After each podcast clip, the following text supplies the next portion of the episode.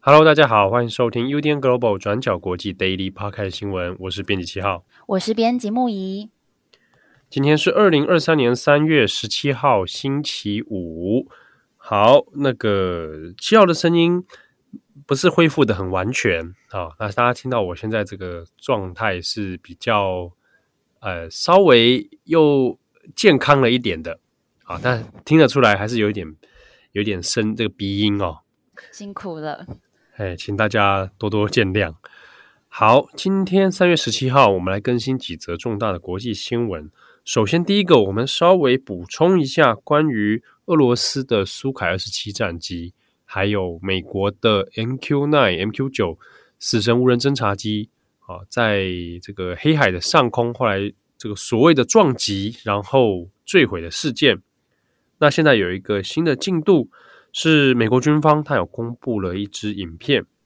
那这个影片呢，它就有记录到说。从这个死神无人机的角度哈，看到的这个俄罗斯的战机是如何接近，然后发生这个冲撞哦。那从这个画面里面呢，啊，这画面其实是部分截取哦，先讲一下，它是部分截取的。可以看到有两架俄罗斯的苏凯二十七战机哦，那有开始向这个无人机，美军的这个死神无人机呢，有往前俯冲啊，这样这样的一个迹象，并且。有喷洒燃料，好，那这个喷洒燃料看起来是可能是进行骚扰，好，那这个延续是我们先前第一次讲到这个新闻的时候，可能有有一些人他一下子听的时候，我会觉得，哎，好像很奇怪啊，因为一开始事件发生的时候呢，美国的说法就有讲到，哎，有可能恶意的倾倒燃料，那一下子大家想说，哎，两个飞机接近，怎么样请到燃料？是有人开窗户把燃料这样丢上去吗？哦，也当然不是啊。他说：“透过这个飞机的这个机尾的部分哦，然后把这燃料洒出来。那在画面当中就有看到这样的一个状况。那后来呢，这个俄国的这个战机，它第二次又在接近无人机的时候，那画面就后来就中断了。那有显示说可能是螺旋桨已经受损，后来就坠毁哦。”好，那这个是美国军方所公开的影像。那当然在美外媒里面，它都会特别注明啊，它是部分的。因为一开始呢，美国军方是有说双方的一来一往这样的对峙哦，长达有四十分钟之久。但是画面公布的这个是很短的一一个状态，所以到底全部的影片有多少？好，那这个其他影片有没有显示出更多的资料？那美国军方当然这个通常来讲，他会做一段时间的解密，或者是要研判说。有些画面，即便录到了，它不能公开哦，它可能有涉及到刚好可能军事当中的什么样的问题等等哦。好，那这是目前的状况。那另外关于残骸的部分，五角大厦呢这边是有说啊，现在他们已掌握的情资是有说，的确俄罗斯正在啊想办法来回收这些无人机的残骸。那但是因为掉到这个海里面了，可能会进入到深水里面，所以呢很难打捞。那五角大厦这边也有补充说，这个死神无人机呢，它现在已经没有什么这个战略价值哦，它你就算打到打捞到残骸，也没有什么资讯情报可以用啊。那这个是美国的说法。好，那俄罗斯的部分呢，它还是这样否认哦，就说两架战机跟这个无人机从头到尾都没有做任何的接触啊。那这个同时也讲说，现在这个上领空并不是所谓的国际领空啊，而是。俄罗斯呢，在执行这个所谓的特别军事行动之后，啊，所拥有的这个领空，啊，所以他是要再一次谴责说，美军不可以侵入到这样的领空里面来。现在双方就是莫衷一是啊，啊，各执一词啊，但是在这个事情上面看起来，目前是不会有升级的迹象。好，那这是关于无人机的这个事件补充。那下一则呢，我们来看一下日本跟南韩，日韩双方呢。这个南韩的总统尹锡悦在十六号昨天的时候抵达了日本，那和日本的首相岸田文雄有举行了会谈。这个事情当然在日韩双方来讲是非常重要的，因为过去哦，从二零一八年双方的这个关系降到冰点啊。那个时候，针对了各个历史的问题啊，比如说征用工问题啊等等，那也引发了后来一系列的贸易战啊。那日韩双方关系就一直很差。那到现在呢，呃，日本的前首相安倍晋三啊已经过世哦，换上了新的首相岸田文雄。那南韩呢，也从过去的文在寅啊，现在变成了尹锡悦啊。那双方在关系方面啊，的确都想要做出一些改善或者重启对话哈。那现在呢，尹锡悦去访问到了日本，那两边也进行了外交上的和解。那也比较特别的，就是针对于先前一直很难解决的关于历史上的征用工问题哦，到底应不应该赔偿？好，那到底日本要不要去做更多的付出道歉等等？关于征用工问题呢，呃，大家有兴趣的话，可以搜寻中央国际的重磅广播，或者是从我们的网站啊打征用工，其实就可以找到系列的文章了。这个过去几年当中，我们有做过了的蛮多的讨论哦。那我们这边就暂时不会再做细谈。那简而言之，就是说，在二次世界大战的时候，那有很多的啊，这个南韩的劳工他被强行征召啊，就是被大日本帝国给征召啊，那去做这个这个强迫劳动这样子。那这个历史的遗绪问题呢，在二战结束之后啊，就有留下了很多难解的困境在里面哦。那日本是认为说已经做过了一些赔偿了，那应该事件是解决了。但南韩还有很多人认为说，这个转型正义的部分其实并没有很彻底的落实啊。那双方在这个部分其实是有很大的歧见的。不过呢，在配合这个尹锡悦十六号访问日本的前一周啊，那南韩的透过外交部长这边也有说宣告了哈，三月六号的时候就说这个历史问题啊，将交给第三方。的单位哦，来处理所谓的赔偿金的问题。好，那用第三方的单位呢，这样的方式就可以来取代说，原本南韩一直要求的是日本政府要来直接做赔偿。好，那所以现在这个折中的办法就是，好，那日本政府也也不愿意直接做赔偿。那南韩这边呢，当然一直要求，但是没有办法有进展，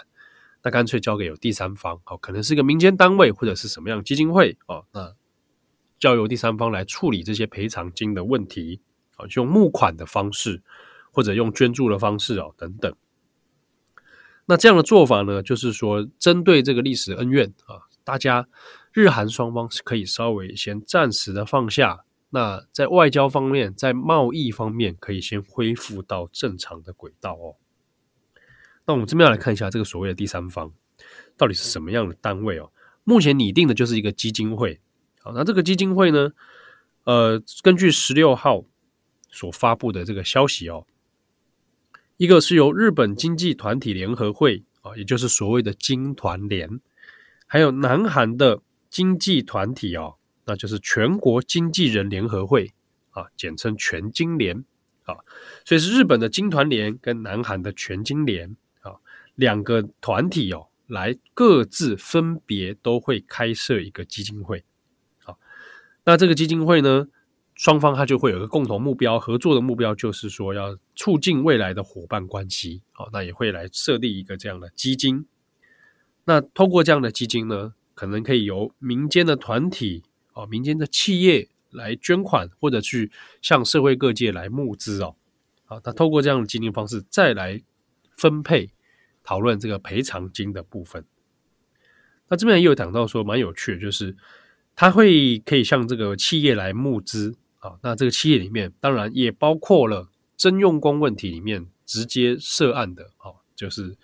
日本制铁公司啊。不过日本制铁公司呢，在二战的时候，那前身叫做新日铁住金啊。那还有三菱重工企业啊。他说：“哎，那如果这样的话，也许是一个新的解套方案哦，就是我们设立一个基金会，那其他各界啦，哦。”这个有钱有有利人士可以来捐助，那再透过这个基金会呢，来分配这个所谓的赔偿金。不过具体来讲，这基金会到底怎么样运作，赔偿金要怎么样的来处理哦，这个是还要等到后话了哈，这个还要等到日后的再规划了。好，那双方在这个部分有达成了一定程度的和解，那也有了进展。那与此同时呢，日本的经济产业省哦，在十六号的时候也宣布了，就是针对南韩的。这个半导体啊原料出口限制啊，他现在要把它放宽，要取消了。所以呢，日韩之间的这个贸易战问题哦，从十六号以后啊，那它这个也要进入到一个诶解封哦，进入到这个冰点，终于要可以把它融化了。那双方呢，看起来可以是在未来上面合作上是比较有预期上是可以发展的。不过与此同时哦，对于这个日韩的历史问题，啊，那南韩的民调方面，其实呢也不是那么的买单哦。那之中，比如说我们看盖洛普的民调，有认为说百分之八十五的啊南韩的受访者啊是认为说日本对于过去在殖民统治时代的所作所为是没有没有歉意的，没有充分表达出歉意的。那这样的民调，其实过去几年当中就，就它它其实维持的结果是差不多。好，那另一方面，其实日韩双方的这个关系的改善呢、哦。那美国啊，那也是表示相当的高兴哦，也是正面的肯定。所以尹锡悦去到日本访问的这个和岸田文雄见面，那美国呢在第一时间也有表达，就是诶很肯定哦，正面看待。那其实日韩之间的冲突，美国今过去呢也有多次的施力哦，希望说日韩要赶快解决这些问题，因为呢美国他在意的是日美韩三方的同盟关系哦，能够在东北亚这边。维持好一定的合作哦，特别在军事方面、外交方面。那要针对的当然就是一个是北韩，一个就是中国。好，那现在呢，呃，接下来在五月的时候，日本的广岛要开 G7 的这个会议哦。那预计啊，日美韩三方的代表应该会在 G7 的这个时间点，五月的时候在广岛哦，可能会三个三方呢来开一个会谈。好，那至于会不会发表声明，或者是有一些新的进展哦，那这可以期待看看五月的进展了。好，那我们最后一则来更新法国年金改革的最新进度哦。我们昨天有跟大家提到，法国的年金改革法案还是闹得沸沸扬扬哦，还有因为清洁人员罢工，造成巴黎最近有垃圾成堆在街上的现象。那即便经过民众的激烈抗争之后，法案还是在当地时间三月十六号送到上议院，还有下议院的国民议会来进行最后的联合表决。那我们先讲这个法案的整个表决过程哦。在星期三，在三月十五号那天，两党联合委员会举行了一场闭门会议。那成员是由七位参议员，还有七位国民议会的议员组成的。那他们在这个年金改革法案最后的文本上也达成了共识，所以在三月十六号星期四就交付国会来进行表决。那在当地时间星期四的早上是上议院先进行投票，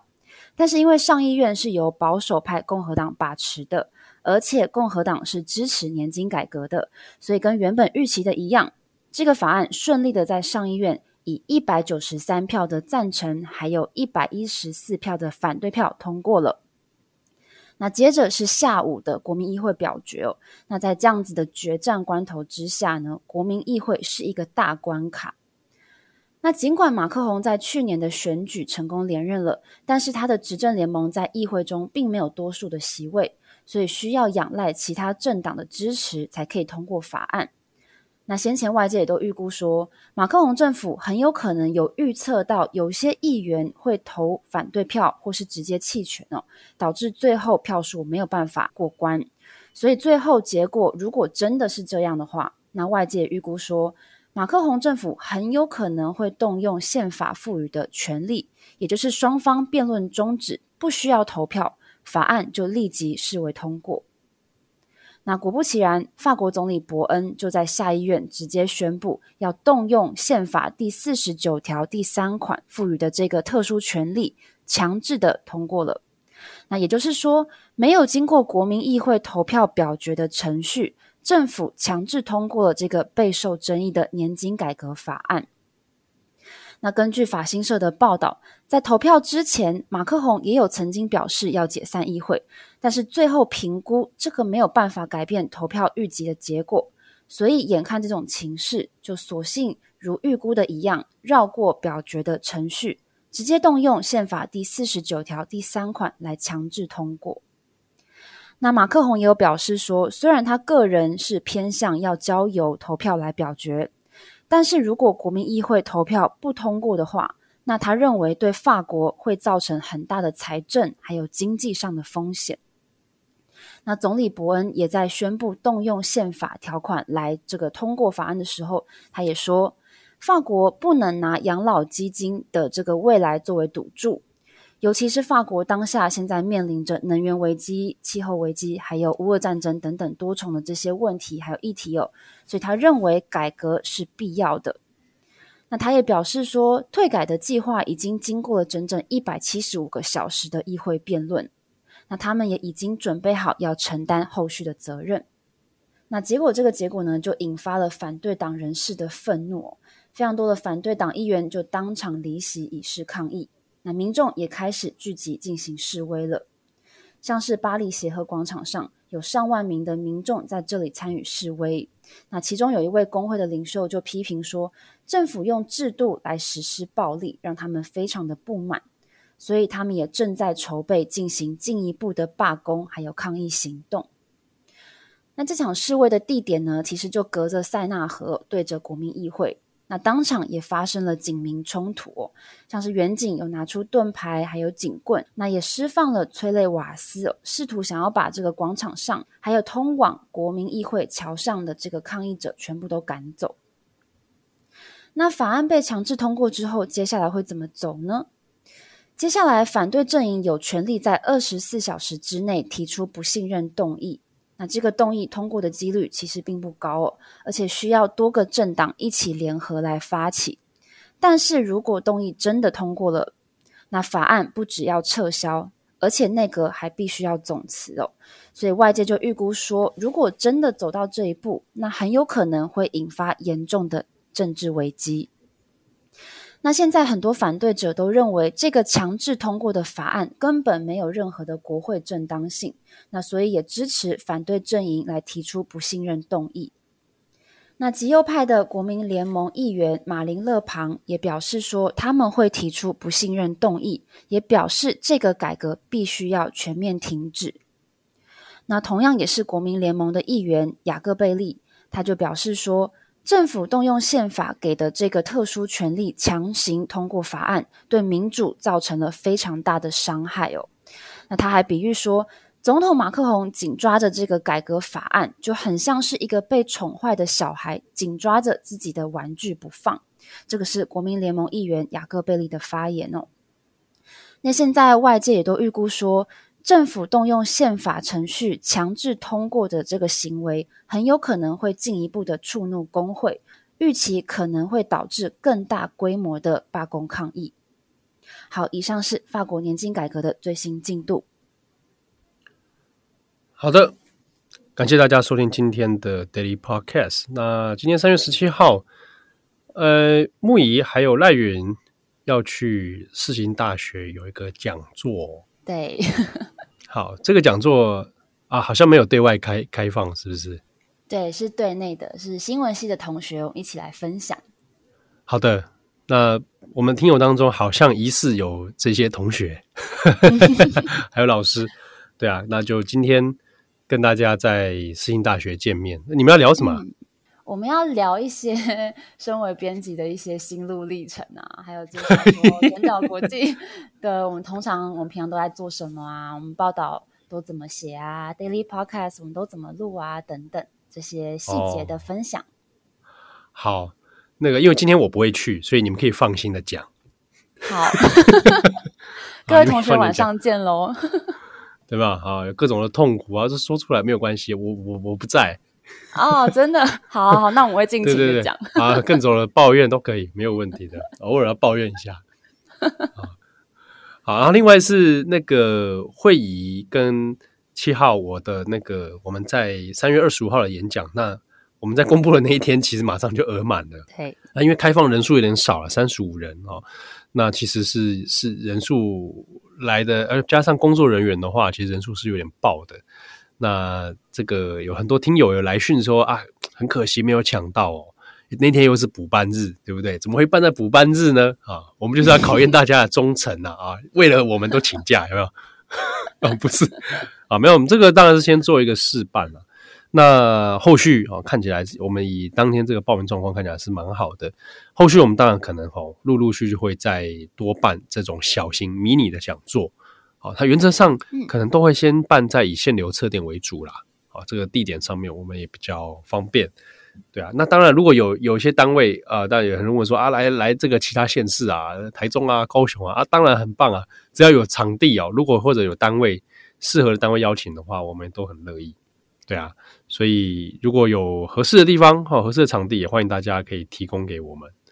好的，那感谢大家的收听，我是编辑七号，我是编辑木仪，我们下次见喽，拜拜，拜拜。